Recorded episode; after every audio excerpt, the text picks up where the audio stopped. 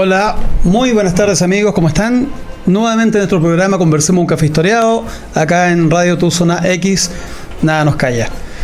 Damos la bienvenida a D'Angelo y a un eh, invitado que nos va a contar un par de cositas muy interesantes sobre la historia de Chile y de nuestro querido Huáscar. Pero vamos a partir cumpliendo una deuda, D'Angelo, que es el agradecimiento a la voz a nuestro querido Francisco Silva, que la semana pasada nos leyó una carta y que por la premura del tiempo y todo, mm, cometí la falta de no saludarlo, no darle las gracias. También damos las gracias a nuestros seguidores, a Marlene, a mm, Gabriel, que nos acompaña también por segunda vez en el programa, a, mm, a la Lorena, a Claudia, a Felipe, a, Gustavo ¿ya? y a tantos más que nos están siguiendo cada semana. D'Angelo. Bueno, hoy día tenemos un invitado muy especial. Vamos a hablar en extenso sobre dos temas muy importantes. El primero que ya hemos adelantado en redes sociales es obviamente el Huáscar y sus cañones perdidos. Pero hoy día nos acompaña Jaime Larraín. Jaime, ¿cómo estás? ¿Qué tal? Buenas tardes, muchas gracias por la invitación. Jaime, un gusto tenerte acá. Tengo la fortuna de haberte conocido hace un tiempo atrás ya. Y eh, haberte conocido eh, o haber salido de ti sin conocerte en tiempos que tú eras armada, eras oficial de la Armada de Chile. Y eh, hiciste un par de cosas que me llamaron la atención un tiempo atrás y la vida nos permitió posteriormente ser amigos, conocernos. En general, tú eres actualmente capitán de corbeta en retiro. Así es. Y em, ¿qué hace que una persona joven como tú esté interesada en la historia? Pero eso lo, lo, lo vamos a comentar y desarrollar después de bueno, hoy día tenemos también, además de todo esto, una efeméride que vamos a hablar es bastante corta y bastante importante a mi gusto y fue seleccionada por mí.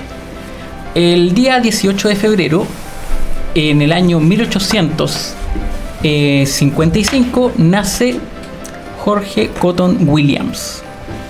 Don Jorge Cotton Williams, a la corta edad de 24 años, fallece en la batalla de Tarapacá. Su vida, en un breve resumen, es padre, su padre es norteamericano, de ahí viene el apellido Cotton. Williams es eh, pariente de eh, Juan Williams Rebolledo, almirante de la Armada Nacional, o Marina de Guerra, como se llama en la época. Eh, toda su vida la desarrolla principalmente en Caldera. Jorge, William, Jorge Cotton Williams finalmente ingresa a el batallón de Caldera en el año 1877 y al iniciarse la Guerra del Pacífico es uno de los iniciadores del batallón Atacama. Tenemos fotos, Gonzalo, de Jorge Cotón.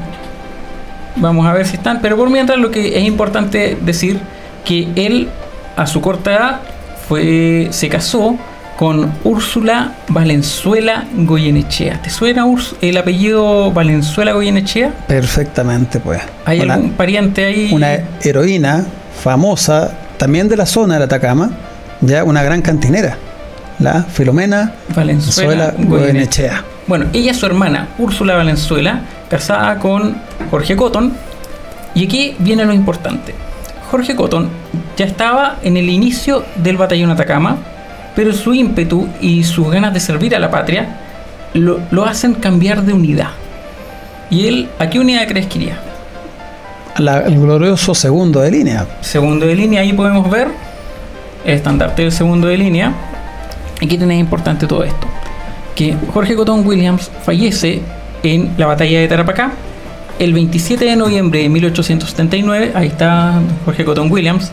¿Qué tiene importante las imágenes que estamos viendo?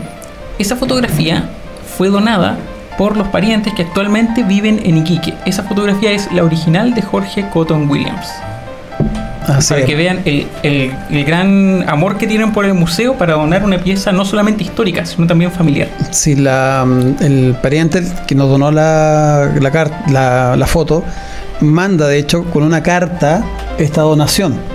Y invitamos, vamos a aprovechar, eh, Sí.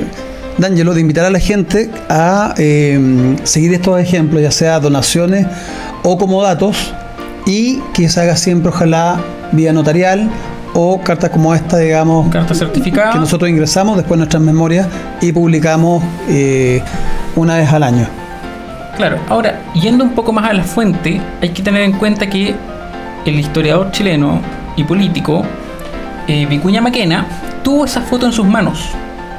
Tuvo una copia de esa foto en sus manos ya que le describe en su libro Álbum de la Gloria de Chile. Así es.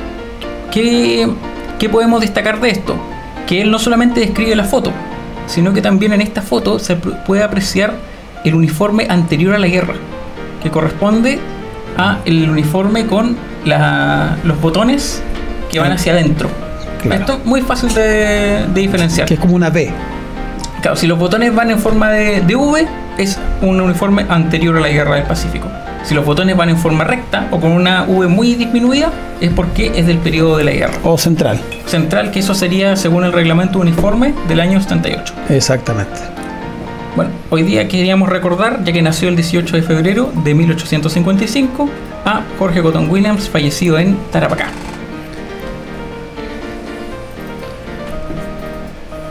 Ya, aquí viene ahora una sección muy querida por la gente, que es, tú la bautizaste como arte y letras, que me encanta el, el nombre, Sí, que es una mm, eh, o carta, y en este caso va a ser una poesía alusiva al tema que vamos a tocar el día de hoy, ya que tiene que ver con el Huáscar.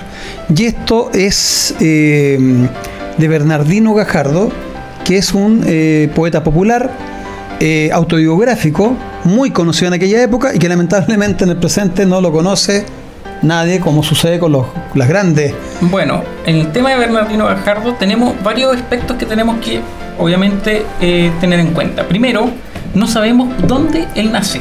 Bernardino Gajardo, según él mismo, nace en el lugar llamado Pelequén, sexta región actual. Pero otras fuentes hablan de Caupolicán. Ahora, esto podría ser fácilmente entendible, ya que antiguamente ese sector se encontraba dentro del departamento de De Caupolicán, que no es lo mismo que el actual poblado de Caupolicán en la región de los ríos, Es como San Bernardo y la provincia de la Victoria. es exactamente lo mismo. Pero también tenemos que tener en cuenta otro aspecto. De Bernardino Gajardo, lo poco que sabemos lo debemos a un joven poeta, que el apellido obviamente nos puede sonar, se llamaba Pedro Balmaceda Toro.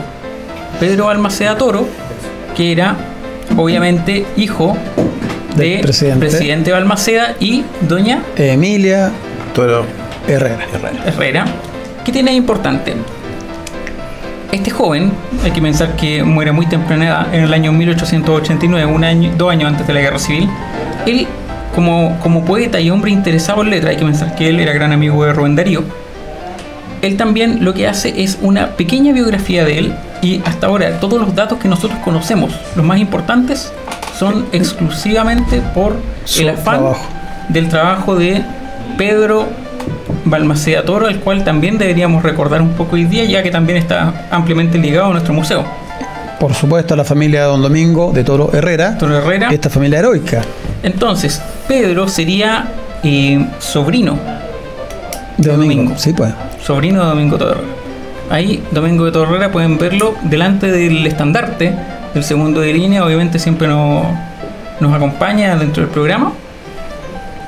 Pero también, hoy día, para recordar a nuestro invitado, Jaime, me gustaría que nos hablaras un poco sobre qué conexión tienes tú con este estudio, qué conexión tienes tú con la guerra del Pacífico, qué es lo que te une a la guerra del Pacífico.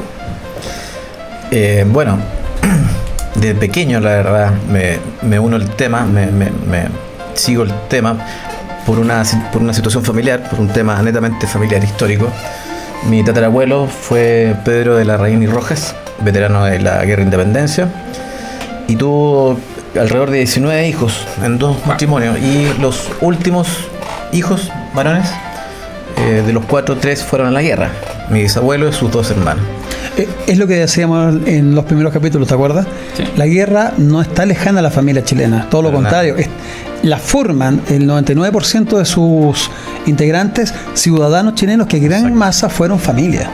Bueno, en el caso de mi familia fue así, o sea, fueron ellos se enrolaron voluntariamente, no, no eran militares de carrera, se enrolaron voluntariamente en regimientos de caballería como oficiales, entraron como alféreces y eh, bueno, desarrollaron todas las campañas en estos regimientos de caballería, en el regimiento de granaderos, eh, Carabineros de Yungay, mi bisabuelo, y el Cazadores, creo que Germán, no lo tengo muy claro. Y, los, bueno, y, en cierta medida fue esa, esa motivación familiar que mi papá generó en mí la que me motivó en cierta medida a seguir mi carrera militar posteriormente. O sea, ese, ese orgullo por, por, ser parte de la historia de Chile, por historia militar, para mí fue una motivación muy grande para poder para posteriormente elegir la carrera militar en, específicamente en las filas de la Marina. Eh, eso es importante porque cuando uno es joven, tiene un sinnúmero de cosas que quiere hacer, de opciones y de intereses.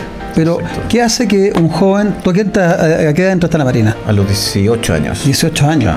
Imagínate, o sea, tienes toda la posibilidad de, de carrera, de mm, trabajo inclusive, o eh, intereses, y decides una vida que es bastante especial, la, la vida de, de un hombre de las Fuerzas Armadas, un hombre de la Marina. Es una, la carrera militar es una carrera muy exigente en, todo, en todo sentido.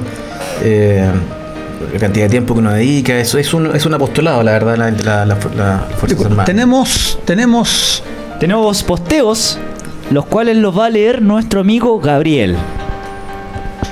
Vamos, Gabriel, gracias. Vamos, Nuestro fans número uno. Buenas tardes. Claudita Cardosa y Agüero indica, excelente programa, un gran viaje por nuestra historia. Saludos. Gracias, Claudia. Felipe Azócar Donoso dice, saludos desde el Valle de Aconcagua. Gracias, Felipe. Y Jorge Andrés Godoy Cancino, un abrazo desde Coyhaique. Gran, gran, gran seguidor nuestro también, gran colaborador del museo, Jorge. Bien, bueno, eh, Mira, vamos a retomar lo del, arte y letra que nos quedó pendiente para dejar a la gente con más ganas de conocerte, Jaime. Ok.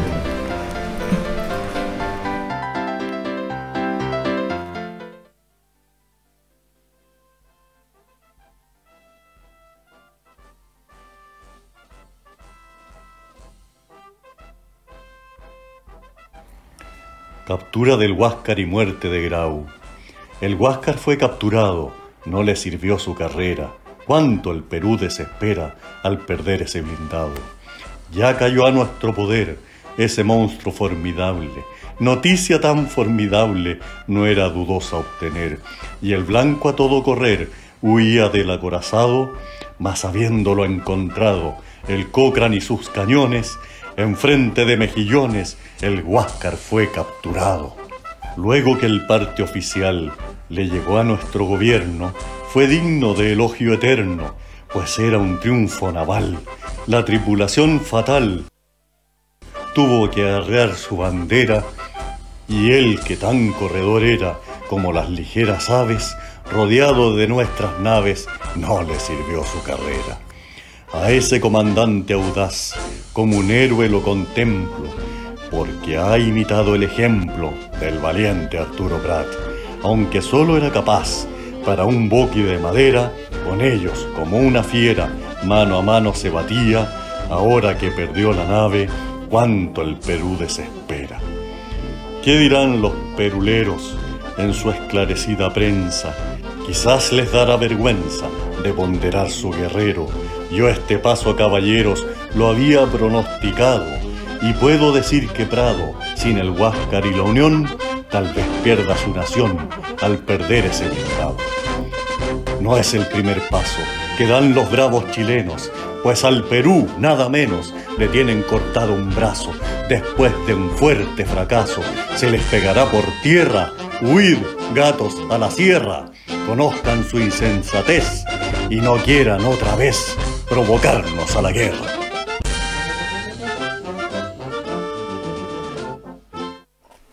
Oye, espectacular. Nuevamente damos las gracias a, Francisco.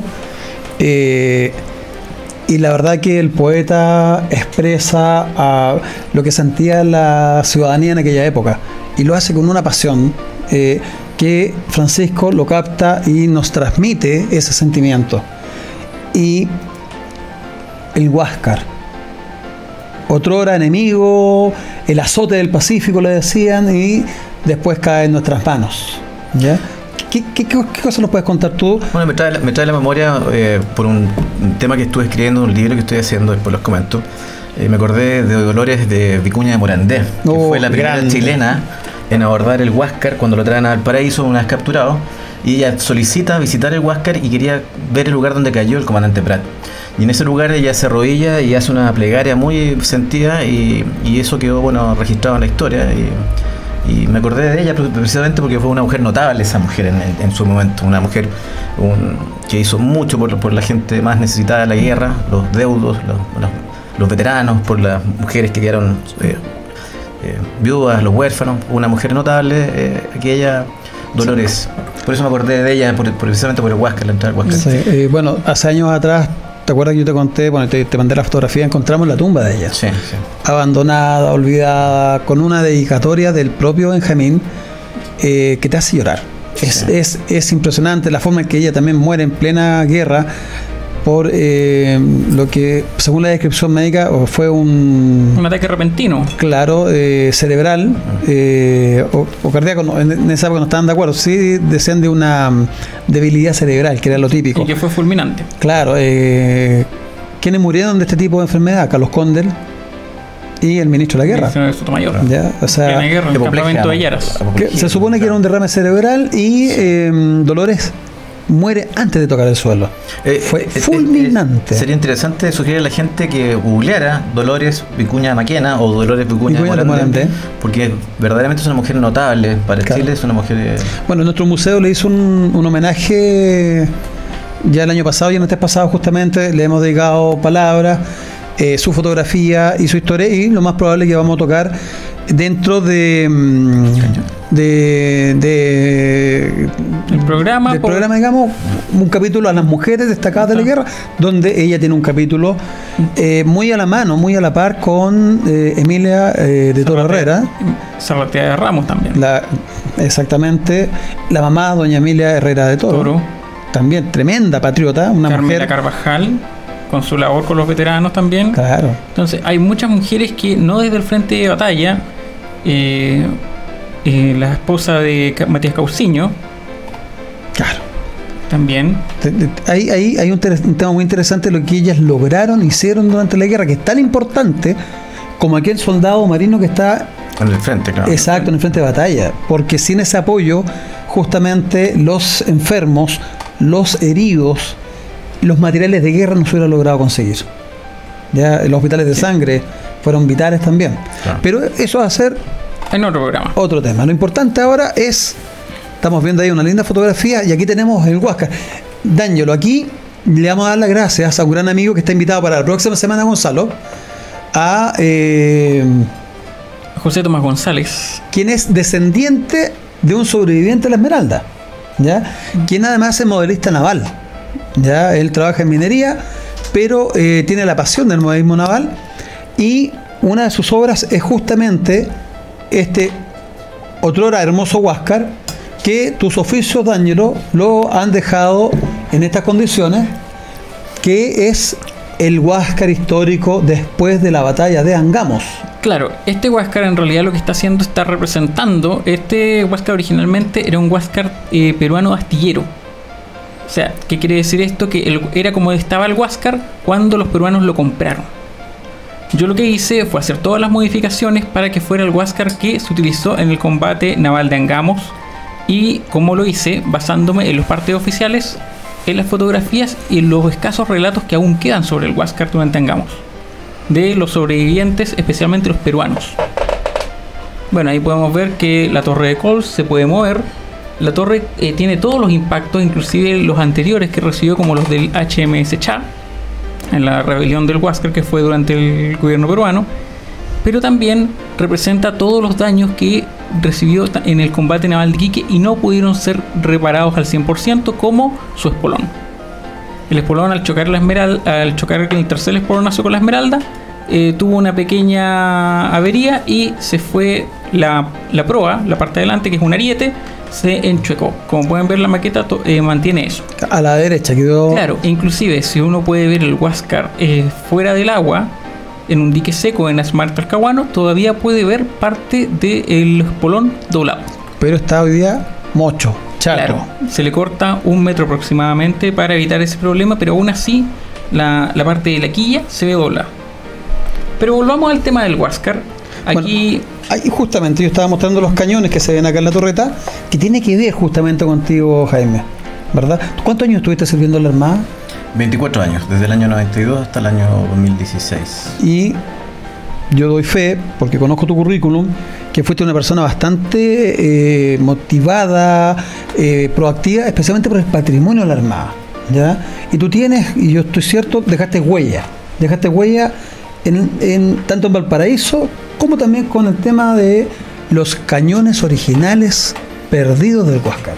Porque los cañones que tiene hoy día el Huáscar son los que ocupó el 21 de mayo. No, eh, los cañones originales del Huáscar, una vez que fue capturado después de la batalla naval de Angamos, no combate, Sí. eh, fue capturado el Huáscar y fue sometido inmediatamente, inmediatamente a, a reparaciones y a una modernización de su torre de coles.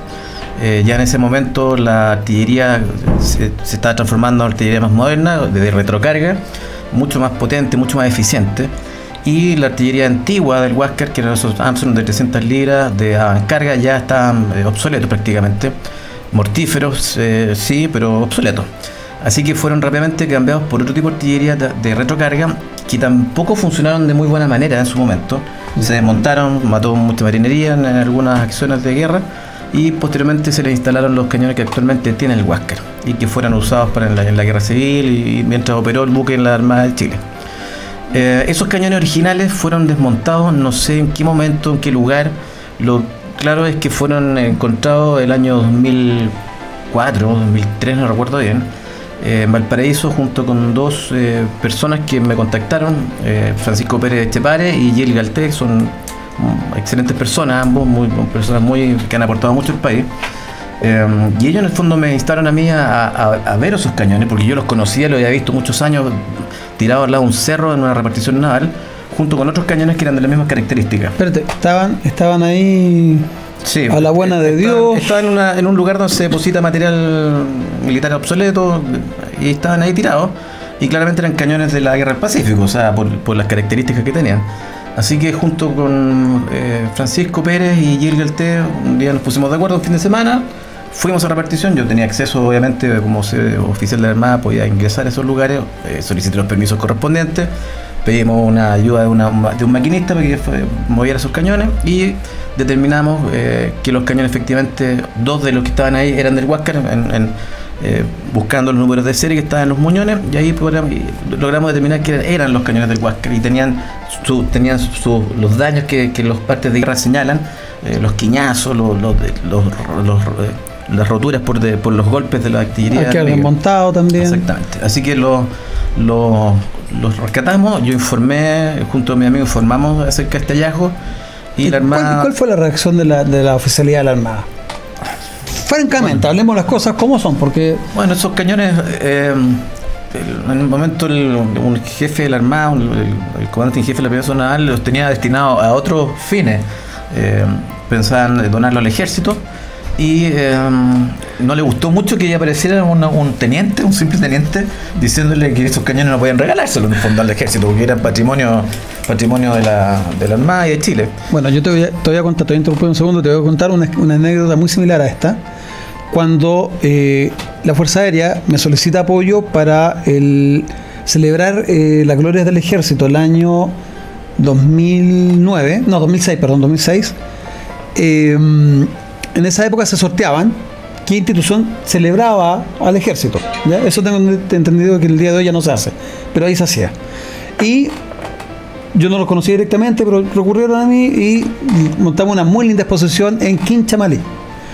Como no tenía la Fuerza Aérea cañones relacionados con una performance que queríamos hacer, se le pide cañón prestado al ejército.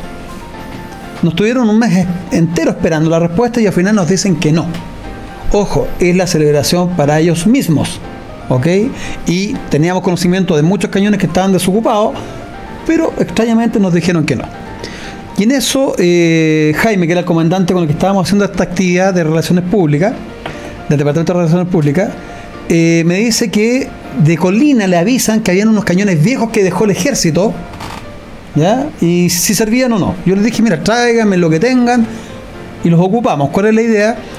Al llegar las visitas, que esto era de noche, se, le instalaron a los cañones eh, máquinas de humo que asemejaban cuando estaban disparando y con ruidos pregrabados del cañonazo recibíamos las autoridades. Imagínate cómo quedaban. Y de una sección que estaba oscura salían ocho pitos tocando los viejos estandartes, vestidos de la guerra del Pacífico.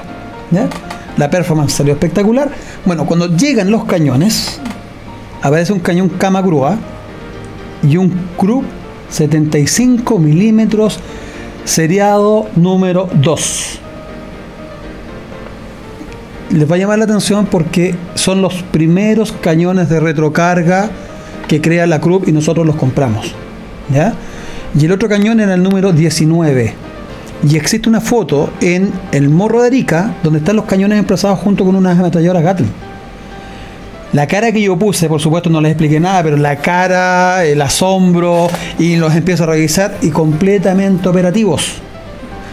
Y pregunté de dónde rayos aparecieron estos cañones.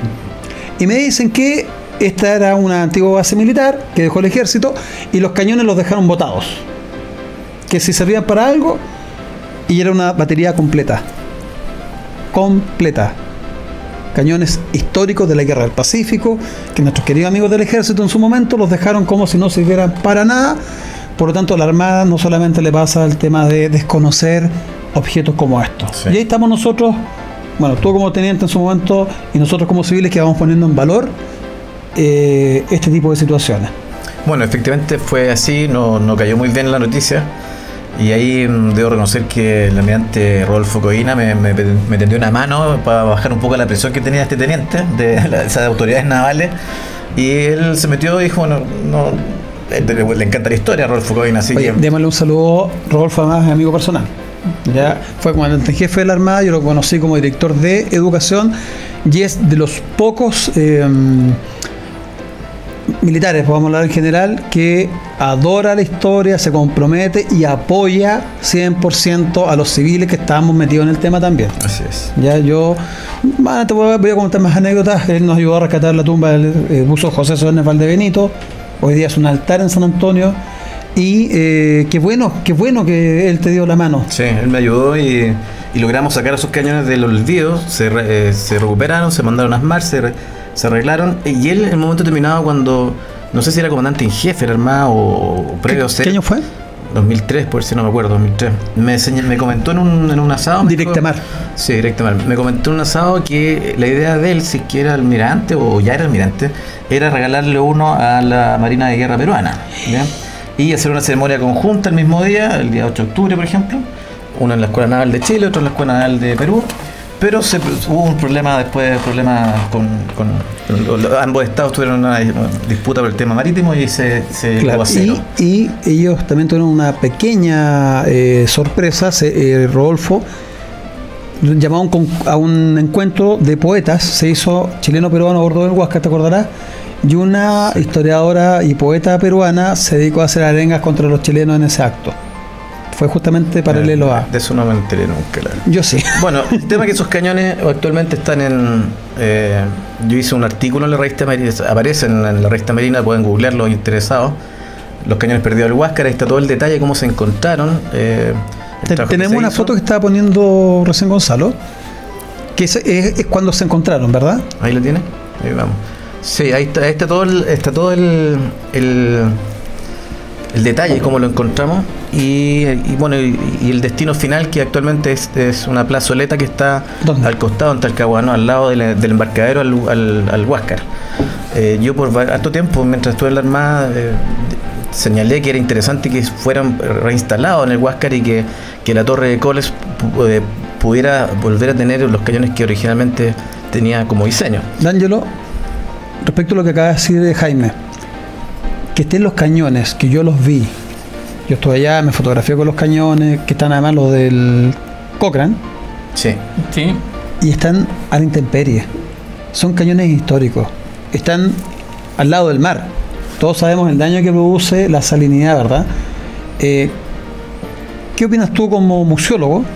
Ya, por el tema de conservación de los cañones, primero deberíamos tomar algunas consideraciones internacionales, como por ejemplo el trabajo que han hecho los estadounidenses con el USS Monitor, donde ellos rescataron su torreta, que es una torre bastante similar al Huáscar, a pesar de que es un poco más atrasada, pero ellos lo tienen en un estado de conservación, hicieron todo un trabajo de desalinización y actualmente la tienen en un lugar con ambiente controlado.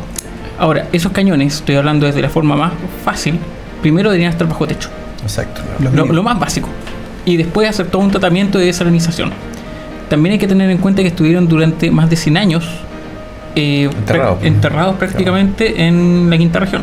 Así es. Estaban en la salina, si no me equivoco, ¿no? No, está- no, el, de- el origen no- yo logré determinar, es, es una conjetura, que pudieron haber estado enterrados en la Plaza Sotomayor eh, como relleno, porque eso se rellenó para hacer la plaza. Entonces, no se sabe si fueron extraídos de ahí o de otro lugar. Yo creo que fueron extraídos de la Plaza Sotomayor. Porque en las salinas, eh, por allá por el año 2003 a 2006, fueron encontradas una serie de cañones, todos correspondientes a la Guerra del Pacífico, muchos de ellos Brackley, Sí. de 300 libras, y eh, Armstrong también, y eran de la guerra, del 79, y fueron encontrados accidentalmente arreglando la calle. Sí, ¿ya? eran rellenos. sí. Eran rellenos, relleno. claro. Eh, me da la idea que Lo que no hubo ningún registro eh, de tipo histórico o, o de algún especialista para poder, eh, en el fondo, dejar eh, determinado de dónde fueron extraídos. El, el- el tema, en definitiva, es que los cañones fueron sacados y actualmente están, como te digo, en la plazoleta.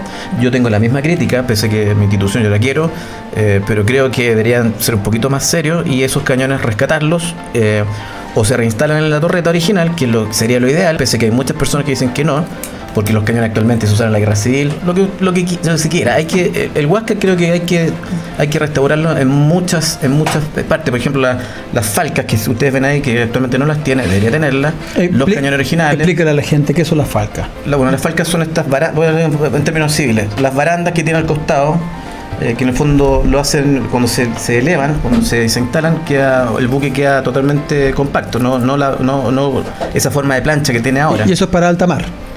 Cuando navegan alta mar. Claro, Cuando y- está y en cerca de la costa, Sí, en combate se sacan y, o se, re- se despliegan Se para, que, para que se accione la torre, para que se accionara la torre. Esas falcas no existen y creo yo que podrían instalarse fácilmente. Si Asmar tiene la tecnología de hacerlo, tiene la tecnología de, de desmontar el, la- las herramientas para desmontar la torre y reinstalar los cañones. Eso no tiene. sí, eh, Mira, yo te, te- te voy a contar. Hay otro tema que estamos detrás eh, con D'Angelo, y eso fue un descubrimiento de D'Angelo, que tiene que ver con la torre de mando, la torre. que está registrada, ¿verdad, D'Angelo? ¿sí? Que estaba en los inventarios de. Ah, hay que partir primero que el Huáscar, una vuelta un poquito más larga, el Huáscar recibió bastantes restauraciones durante el siglo pasado. Modificaciones más que restauraciones. Ya veo, el arma la llamada restauraciones. La primera, que es la de 1924, que en realidad podríamos decir que fue una restauración de emergencia, que muy pocos cambios le hizo, y nunca intentó volver al Huáscar original. Sí, tenemos una foto, esa de 24 que está completamente desarmado, sin chimenea, sin nada, ¿no? Claro, hay que tener en cuenta que eh, primero el Huáscar tuvo en servicio hasta bastante entrado, hasta los inicios del siglo. ¿Y qué tiene importante esto? Que después quedó en el máximo abandono. Posteriormente, en el año 1951, se hizo una segunda restauración, que esa fue también de emergencia, pero principalmente lo que intentó hacer era mantenerlo a flote. Así de brutal se puede decir que fue. Bueno, acuérdate a flote al Huáscar. que la última crítica que recibió, la última gran restauración, de restauración era que era un baño público. Sí. Era un baño público. Bueno, funcionó, funcionó como buque madre submarino, Submarino. o como, como un pontón de submarino el año cuando llegaron los, los submarinos tipo O, los primeros, eh, o H, perdón. Los Eso es como en el año 14, creo, ¿no? En el año 13, 14. Sí. 13, 14. Sí, a ver, sí. Hace poco cumplieron 100 años la Fuerza Submarina. Y fue, funcionó como lugar de habitabilidad para los submarinistas de la época. Entonces, Claro, ha obviamente pasado- se modificó mucho. pasó mu- mucha agua bajo el entrepuente, en ese caso podríamos decir. Pero aquí hay un tema importante. ¿Cómo se restauró el Huáscar en el año 1951? Primero, se tomaron elementos de otros buques, como por ejemplo del crucero Higgins y del buque Escuela General Baquedano. Ninguno de los dos buques es del periodo de la Claro, Guerra del claro, Pacífico. Exacto. Entonces, la mayor parte de literas, eh, la mayor parte de lámparas, todo eso es de otros buques Sí, muy posterior. ¿eh? muy Porque- posteriores. Pero, ¿qué tiene de importante? Sobre el puente de mando, el lugar donde muere el comandante Grau, existe una segunda Torre. una segunda torre, pero esa segunda torre tiene también su historia, pero en realidad poco tiene que ver con el Huáscar en sí, ya que es la torre del Cochrane. O sea, arriba de, de donde está, arriba de donde murió Grau, está la torre donde está el comandante de la torre. Se- cuando se deshuesa, Entonces, se salva esa torre y se le instala arriba. Mira, yo tengo una, una opinión, nosotros hemos discutido el tema y yo concuerdo contigo. Yo creo que el Huáscar debe tener sus cañones originales y dejarlo lo más parecido posible a lo que fue la Guerra del Pacífico. Por lo tanto, esta segunda torre, que, además es horrible, es estéticamente fea, eh, no está en las fotografías originales, no está en ninguna parte. No. Eh, fue instalada es- en 50 1951. es tremendamente poco estética, no es funcional para nada y eh, a mi juicio, en vez de restar, de darle valor, le resta valor. El, el que los cañones sean de la época de la Guerra del Pacífico, le estamos dando el espíritu que tuvo el buque en su momento histórico para nosotros, ¿verdad?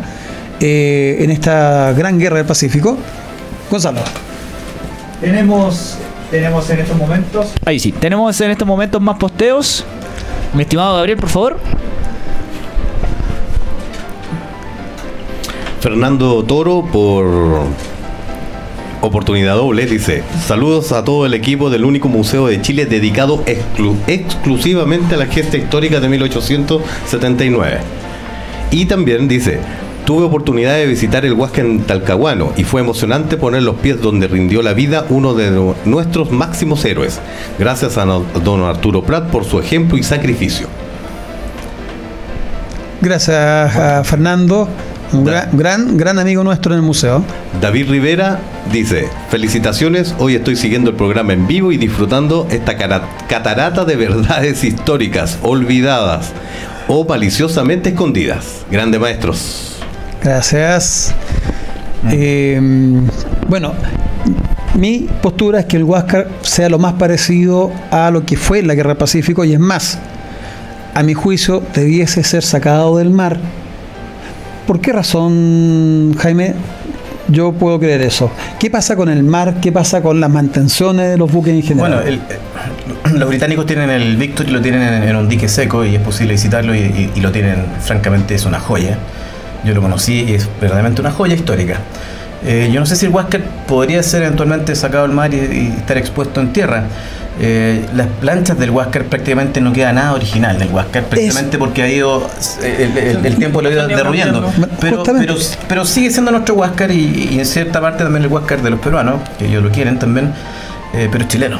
Mira. Y- pero sí creo yo que, que independiente que se pueda sacar o no, yo creo que lo que hay que hacer con el Huáscar, claramente hay que restaurarlo y dejarlo como era originalmente en 1879. Y si están los cañones, yo insisto, le da un valor agregado a, a ese Huáscar que no es de la Guerra Civil del 91, que, La significación de esos cañones es tremenda, porque esos cañones vomitaron fuego contra la, la, la tripulación macarrona. chilena, claro. Mu- mu- mucha gente murió con esos impactos de 300 libras que eran enormes, enormes, eran, eran, era una Oye, carnicería. y, y recordemos al ingeniero, Hyatt. no, am, al del MOP, am, Ah, Cabrera. a Cabrera. Cabrera, Eh, Cabrera Casitúa. Claro, que él en su documento, en sus declaraciones del año 1880. 80 en el Mercurio, A, a un año del combate en el Iquique. él dice, y, y- y- y- como testigo presencial, eh, da fe de que fue un castigo innecesario. Sí, hay varias. Te- Especialmente después del segundo espolonazo, Danielo, la Esmeralda ya se estaba hundiendo. Claro, hay que tener en cuenta que esos cañones de 300 libras, 300 libras en rápido son 136 kilos para que uno tenga en cuenta que es el peso del proyectil. Por bomba. De hecho, teníamos ahí un diagrama Pero que salía el. Lo importante es que según los partes oficiales, el Huáscar disparó 47 veces con munición de 300 libras. Y aparte, y eso lo descubrimos con una visita que hicimos al museo en, en Iquique, que habían cañones que tenían unas muescas, que tenían una especie de sacado, ¿ya? Unos cañones de la Esmeralda que tenían. est- Está la estructura y tenía como, imagínate un- una pelota de tenis, con la mitad de una pelota de tenis. Y esos son los cañones, los tarros de metralla que también disparó. Tarro de metralla caliente. ¿Ya? Eh, que nosotros tenemos un, un, estudio, digamos, del tema, y, eh, y quedó la marca, quedó la, la huella, que no solamente fueron balas sólidas. ¿ya? Esto es como disparar una gran escopeta y era para evitar los abordajes. pero se le tiraron directamente a la estructura de la esmeralda. Claro, O sea, durante los tres espolonazos hubo dos disparos por cada espolonazo. O sea, hubo seis disparos de los 300 libras a quemarropa, toca penoles, ocupando Claro. el término naval. claro, eh, a los ingenieros. A los un- ingenieros les cae una granada de 300 libras y fallecen todos. El único que se salva ahí es el ayudante cirujano Germán Segura González. Un saludo a la Huerta del Maule, por si acaso ahí nació. Genial. Hay varias críticas respecto al comportamiento del comandante Grau ese día. Yo como militar eh, creo que lo que hizo responde a una necesidad eh, táctica, destruir rápidamente al enemigo y, y- y- y no hay miramiento, en una guerra no hay miramientos ante el dolor, el sufrimiento. Están hablando entre diferentes cuando se ataca a la población civil, pero estamos hablando de una unidad adversaria, que es la Esmeralda, que tenía toda la voluntad de lucha y la voluntad de abordar y no rendirse, y eso lo demostraron. Claro. Así que creo que lo que hizo Grau fue correcto, Ah, crimi- no criminal, fue Pero, pero ojo. sanguinario, Pero, pero, pero ojo, ojo también. Una nave que tiene armamento totalmente obsoleto, totalmente obsoleto, y que solamente a distancia le pudo haber eh, hundido a la Esmeralda sin ningún tipo de riesgo. Él espolonea y en cada espolonazo, ya el segundo y tercer espolonazo, la Esmeralda se está irremediablemente hundiendo y le siguieron disparando. Y recuerda que Agustín también registra que estando allí a un día la mancarrona y ellos flotando reciben andanadas de la cubierta del Huáscar y eso eh, viola todas las convenciones de época. Ya eso es una crítica que vamos a llevar más adelante. Claro, Pero creo, que, yo que esto hace más glorioso el acto del 21 de mayo que es, Eh, es- para los chilenos, por claro, supuesto. no, y, y para el mundo en Claro, general. este- pero ahí esta tenemos es- que recordar un poco la, una de las últimas eh, libros escritos, que en realidad es un folleto escrito por Arturo Wilson, donde él dice que lo que más critica del monumento a la Marina Nacional en Valparaíso es que dice a los héroes mártires. Y él critica y dice, nosotros no somos mártires, So- sobrevivieron. porque nosotros hicimos nuestro de- eh, cumplimos nuestro deber y los peruanos cumplieron el suyo. Exactamente. Yo creo que esas palabras no puede haber un mejor argumento que ese para tomar el tema del 21 de mayo. Es, es lo que hablábamos la otra vez en el capítulo anterior, cuando la gente saludaba a los veteranos y los trataba de héroes. Y los, los veteranos se molestaban. Y decían, yo no soy héroe, yo hice lo que la patria de mí pedía, nada más. Y se molestaban, se, se sentían mal. ¿Ya? Eh, eso es eh, el compromiso, eso, es- eso es el deber que tiene el ciudadano para con su patria. Y si después nosotros, claro, los reconocemos como tales, pero ellos en se sentían mal, no, no, no les gustaba que los trataran así. El, bueno, y ahí otra cosa también importante. Cuando yo visité el Huáscar la última vez, el 2017, hago una crítica tremenda y esto me hago cargo, chiquillos, yo me hago cargo para los amigos de la Armada de Chile. Tienen marcado el lugar donde muere Grau, tienen marcado el lugar donde cayó Aldea y tienen marcado el lugar donde muere Arturo Prat. Pero hay otro comandante que falleció también el 27 de enero de 1880 atacando el Morro de Arica y eh, sale el buque peruano blindado Monitor de Río Manco Capac. Manco Manco. ¿verdad? Eh, que supuestamente era una chatarra que no servía, sale de supuesto un buen par de metros, cientos de metros de puerto, y le manda un tiro de 500 libras, y al Huáscar lo dejó en condiciones de casi hundi- hundimiento. Lo desarmó, mató 12 tripulantes y al comandante. Comandante. Y resulta que la Armada de Chile no le tiene marcado el lugar en que falleció. Yo creo que es una omisión gravísima. Eso es mi opinión, porque merece como comandante al mando y segundo comandante chileno y tercero muerto a bordo del buque, también un reconocimiento. Bueno, estas son las instancias buenas para que. Para conversarlo, obviamente. Para que la escuchen algunas personas. Profesor, ¿cuál era el nombre de ese comandante del que usted habla que está olvidado en los anales de la historia nacional? Manuel Thompson. Manuel Thompson, por- justamente, Sí. cuya tumba está, su mausoleo está en el cementerio general. Sí. ¿ya? Eh, y da, da pena, da pena ese tipo de olvido.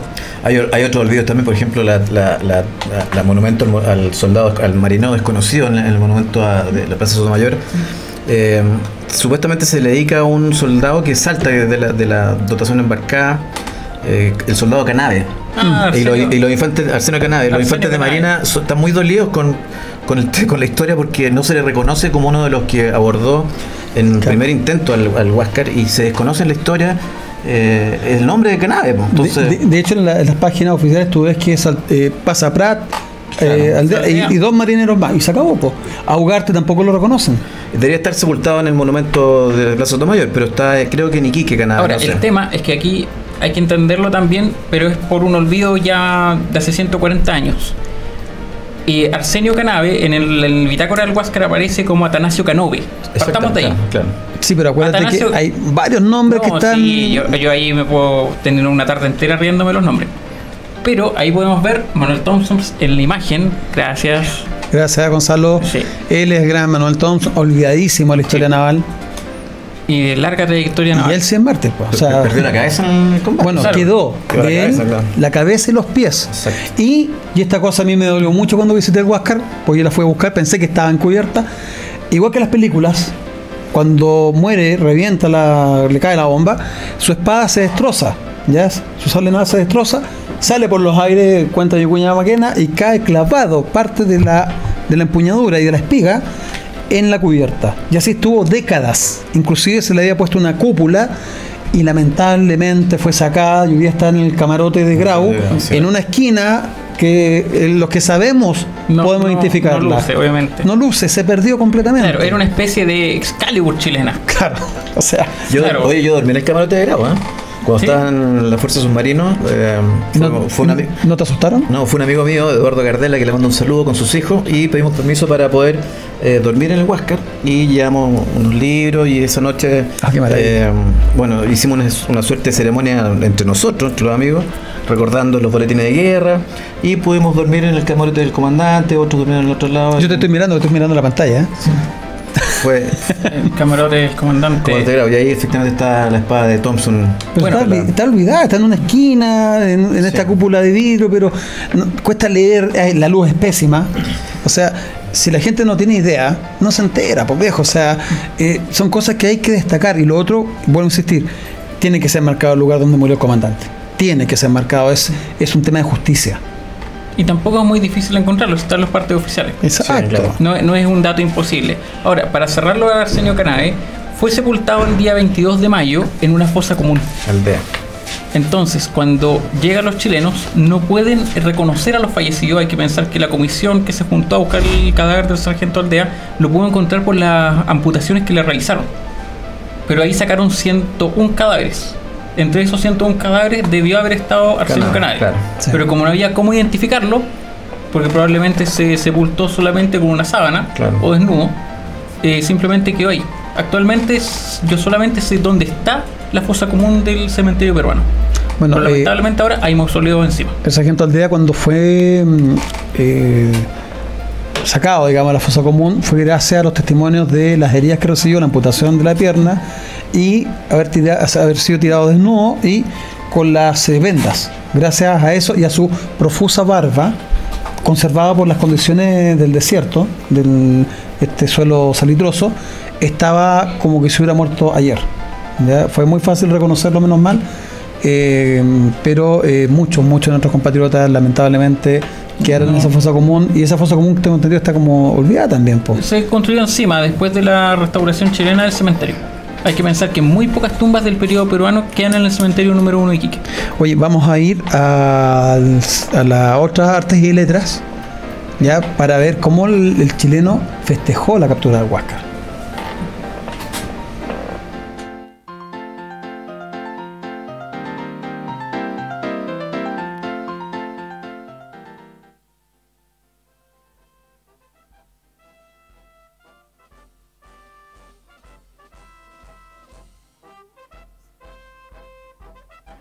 Entrada triunfal del Huáscar a Valparaíso. Entre músicas y salvas, una gran nave ha llegado. Es el Huáscar invencible que vencimos en Angamos. Hoy es día de gozar, ciudadanos, y es preciso que todo Valparaíso se encuentre a orillas del mar. Todos deben saludar y descubrirse las calvas y arrojar lirios y malvas mientras su senda recorre el intrépido la torre entre músicas y salvas. Cien mil personas, no menos, aguardaban el arribo de ese monitor cautivo de los valientes chilenos que sostuvieron serenos un combate encarnizado, dejando al tigre domado para aumentar nuestra escuadra, una gran nave ha llegado. De Angamos el vencedor, de heroísmo digno ejemplo, es conducido hasta el templo y a poner va ante el Señor el peruano bicolor que con su mano inflexible, aunque parezca imposible, lo hizo en una hora rendir, hoy se puede ya decir, el Huáscar es invencible. Con justicia las porteñas andan por plazas y calles, luciendo sus lindos talles, entusiastas y risueñas, con patrióticas enseñas, con banderitas y ramos.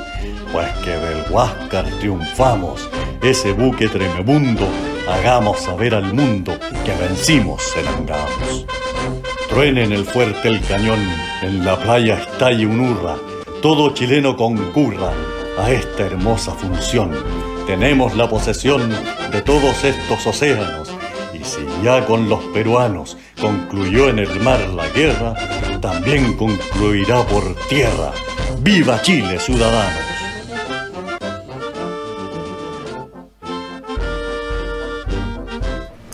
¿Cómo nos transmite eh, Francisco esta, esta esencia, esta gana, este valor, Esa emoción orgullo? del momento. Y eso nosotros lo compartimos también contigo, Jaime, porque tú eres descendiente veterano, eh, elegiste la carrera militar, estás hoy día en el mundo civil y tú sigues aportando. Y eso a mí me tiene bien, bien contento, digamos, de ver cómo eh, el compromiso va más allá de a veces de lo anecdótico. Porque Así es. mucha gente dice, "Sí, yo soy descendiente, eh, descendiente veterano, pero ahí queda. ¿Ya? Y ahí te vemos trabajando. ¿Qué estás haciendo? Bueno, ahí en, en- en mis horas libres, yo tengo, bueno, soy independiente, tengo, me dedico al- al- a la gestión inmobiliaria y al, tema agrícola. Eh, y en mis horas libres me dedico a, a hacer gráfica histórica con una prestigiosa eh, eh, diseñadora industrial que se llama Macarena Pacheco. Eh, con ella eh, estamos haciendo diseños de, de reproducciones de diplomas de la Guerra del Pacífico y hojas de servicio militar. O sea, si un militar me dice esa que necesita mi hoja de servicio, nosotros se la hacemos y la mandamos a imprimir a, a- a Max Hoover, que es una imprenta muy buena, en Vitacura está ahí. Eh, un excelente trabajo y bueno, más que nada un pasatiempo. Y eh, el otro tema que ya es más, más dedicado muchos años Estoy escribiendo un libro acerca de las medallas de la Guerra del Pacífico y todo el, fondo social que hay detrás de esta. Ahí estoy trabajando en esa foto. Eh, todo el trasfondo social que tienen estas medallas por el, por el tema que vivieron los veteranos de la Guerra del Pacífico, porque en cierta medida eh, lo único que recibieron del Estado de Chile y del pueblo chileno prácticamente fueron las medallas, porque no, no La eh, pensiones no, hubo- no hubo muy buenas, eh, se olvidaron las instituciones. De muchos país. se olvidaron. Muchos, y muchos murieron en, en- en estado paupérrimo y fueron verdaderamente olvidados nuestros veteranos. Y recordemos además que habían congresistas como un Neus que decían que el soldado y el marino no merecían medallas porque era su obligación defender la patria.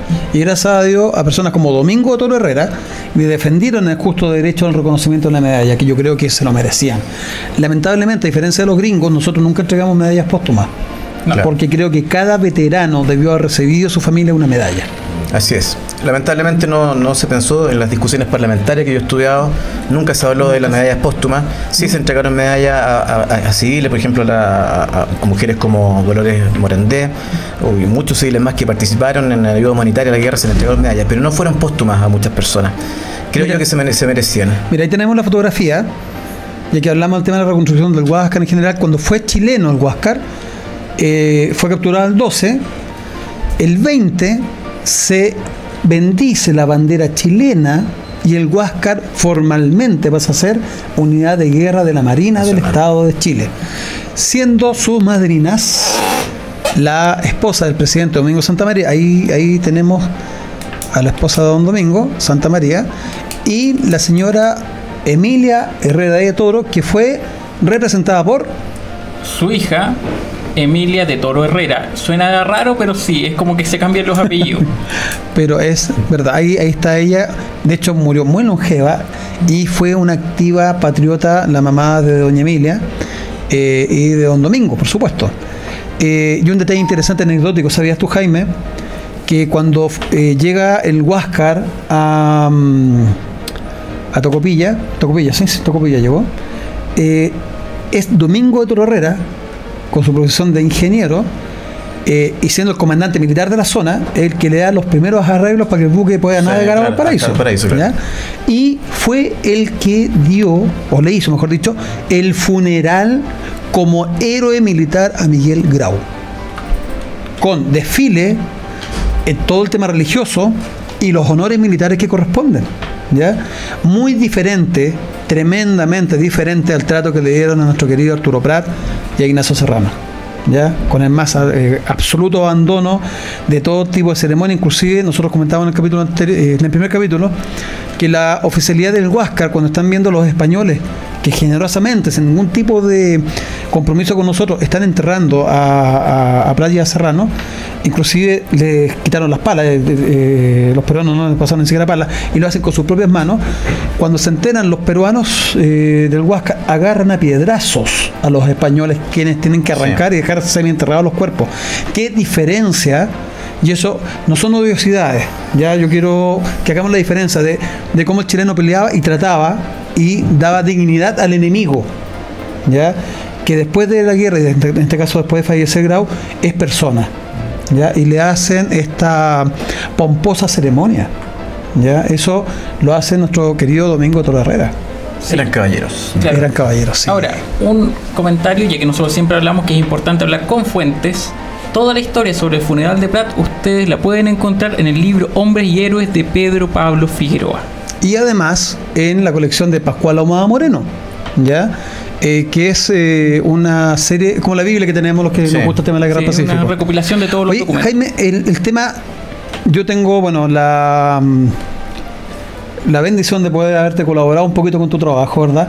Y hemos rescatado algunas cosas dentro de, la, de tu de tu libro, porque se han escrito algunos libros de medallas, pero el tuyo tiene una diferencia sustancial. ¿Qué nos puedes comentar de eso? Es un libro, de hecho el título es Medalla de la Guerra del Pacífico, el pago de Chile, en cierta medida, eh, y hablar eh, del trasfondo social que hay, porque hablar de las medallas es prácticamente hacer un catálogo, porque son no muchas, las fotos están, se hace un catálogo donde fueron fabricadas, cuando llegaron, cuando se entregaron. Pero el tuyo va más allá. Sí, fui más allá y hablé más de, la raza chilena, dediqué el capítulo a, a la mujer chilena, a Napoleón Bonaparte, que fue el que ideó la Legión al Mérito, la Legión de Honor, y de esa se basaron muchas condecoraciones nacionales y americanas al soldado, en fin, muchos capítulos, pero más que nada le hago un hincapié importante al, trasfondo social y al olvido que sufrieron los veteranos, especialmente después de la Guerra Civil del 91, donde el, ejército eh, tradicional o el ejército de Chile, vencedor de la independencia y la guerra del Pacífico, en cierta medida murió con la instauración del nuevo sistema prusiano después de la Guerra Civil del 91. Y esos soldados,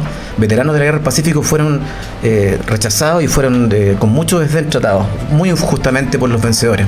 Así que hay todo un trabajo ahí de tipo social en ese libro y espero que pronto salga, la verdad. Oye, y ahí también se hizo, un, se hizo una justicia respecto de una medalla. Sí, la medalla de Sangra, que es una medalla bastante póstuma. Eh, tuvo mucho tiempo perdida y hubo algunas acusaciones que no, voy a nombrar aquí la persona, pero se decía que esa medalla haya sido extraviada o, haya sido perdida. seamos francos, ¿ah? yo, yo, me quedé sorprendido. Dijeron que se la alguien se la había robado y la verdad no fue así. Pues, la persona que. No fue así. Pues, y la persona que la tenía era otra, no voy a nombrar tampoco quién es, eh, no lo conozco, de hecho. Eh, y la, realidad era otra y, en definitiva fuiste tú el que rescató esa medalla y, gracias a ti esa medalla está en un museo y, podemos obtenerla para el libro. Y se publicó, se informó del rescate, quiénes la tienen hoy día, que el Centro de Oficiales en Retiro de, de, las Fuerzas Armadas, que es maravilloso en el Palacio Ríos, y la medalla está a disposición de la gente que quiera conocerla. Es una medalla muy póstuma que fue en 1910. Chiquillo, el combate de Sangra fue tremendo. Hay pocos sobrevivientes y fue una completa victoria chilena. Y resulta que recién en 1910 a los pocos sobrevivientes de, esa acción les entregan la medalla. Eso es, es, increíble. Eh, tenemos... Ya. Sí, tenemos más saludos. Lo que sí puedo señalar que nos queda muy poco tiempo, pero antes tenemos un video muy pero muy importante que mostrar profesor. Ah, sí, pues nuestro objeto destacado del museo de esta semana, agradeciéndole a un gran amigo colaborador, Felipe Azócar. Eh, Gonzalo, por favor.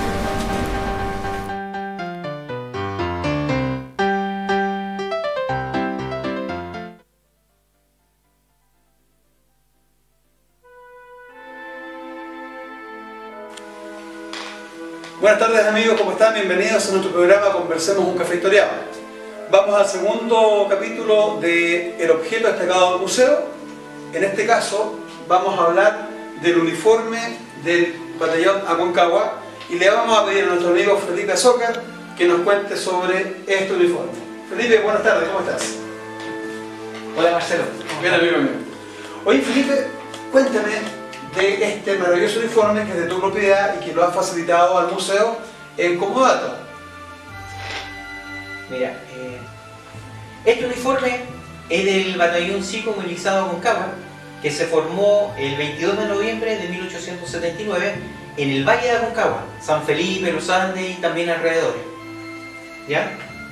¿Quiénes formaron el batallón, Felipe? ¿Quiénes formaron? Eh, gente cívica, eh, que eran, digamos, campesinos, bueno, decía agricultores de toda la zona. No son profesionales entonces. no eran profesionales. Y algunos, muchas personas también, como se estaban formando este valle también, vinieron de otras zonas de- del país, Santiago, Quillota, Valparaíso. O sea, es, es la representación de los voluntarios que ante la situación que vive Chile van a la guerra. Exacto. ¿Y qué nos puedes contar del uniforme, Felipe? Este uniforme tiene doctrina francesa, ¿ya? Que comprende con un kipí, y el kipí que tiene el batallón Aconcagua es azul y rojo, y tiene una B y una A, que es lo que significa batallón Aconcagua, y la estrella como eh, Guardia Nacional. ¿ya? También el paño, tenemos la guerrera, la guerrera con 10 botones, ¿ya? y esta guerrera eh, tenía marcas eh, tácticas la marca táctica del brazo derecho, que está ahí, esa era que pertenecía a la tercera edición, ¿ya? Y la que está al brazo izquierdo pertene- eh, es lo que era representación de su regimiento, que era el batallón movilizado, cívico movilizado Aconcagua número uno, porque el número 2 tenía una letra roja. Acá yo veo que tiene tres winchas. ¿Esto qué significa? La tercera pertenecía a la tercera división del ejército. Y esto era entonces para no confundirse con las tropas enemigas del momento. Porque en Tacna, sin la batalla de Tacna nos ocurrió la confusión entre tropas chilenas y aliadas, ¿verdad? Y lo que demuestra, además, vamos a derrumbar el mito, de que los uniformes chilenos eran azul y rojo y los de los aliados peruano-bolivianos era blanco.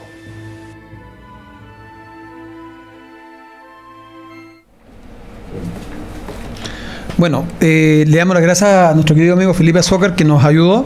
El uniforme es de él y Felipe además tiene su mini pyme y él eh, mm, eh, confecciona uniformes para los amigos que quieran recrearse. él realiza la creación de estos uniformes. Así que yo espero, espero algún día, cuando nos vaya a visitar, amigo mío, vaya vestido de acuerdo a la época. ¿ah?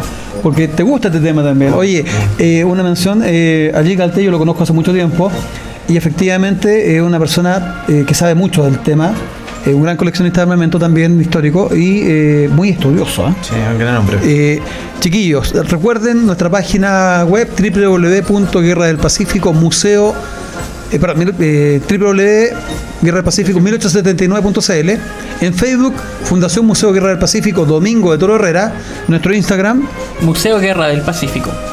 y eh, te damos las gracias, Jaime. Eh, esperamos ver tu libro luego. Creo que es una apuesta muy interesante, distinta y que hace justicia. ¿ya? Eh, también los de los diplomas, los que quieran, los amigos que quieran eh, saber sobre sus parientes, eh, manden sus consultas, eh, algún correo. Contacto arroba larraincalvo.cl o busquen en, en- me buscan en Facebook o en Instagram también Jaime Larraín 2 que ahí me ubican y me hacen la consulta del caso y podemos hacer cosas bonitas para las familias que sean descendientes de veteranos. O en último caso nos contactan a nosotros y nosotros te damos los, los antecedentes y eh, ha sido un estupendo programa, D'Angelo. Eh, contamos bueno con tu participación. Jaime, Eh, estamos, estás en tu casa cuando quieras. Muchas Ah. gracias por la invitación, para mí fue un honor venir por acá, de verdad fue muy grato. Gonzalo agradecido, Gabriel nuevamente. Un placer. A todos nuestros eh, teleauditores y radioescuchas, muchas gracias por seguirnos y nos vemos el próximo sábado en nuestro Conversemos un café historiado.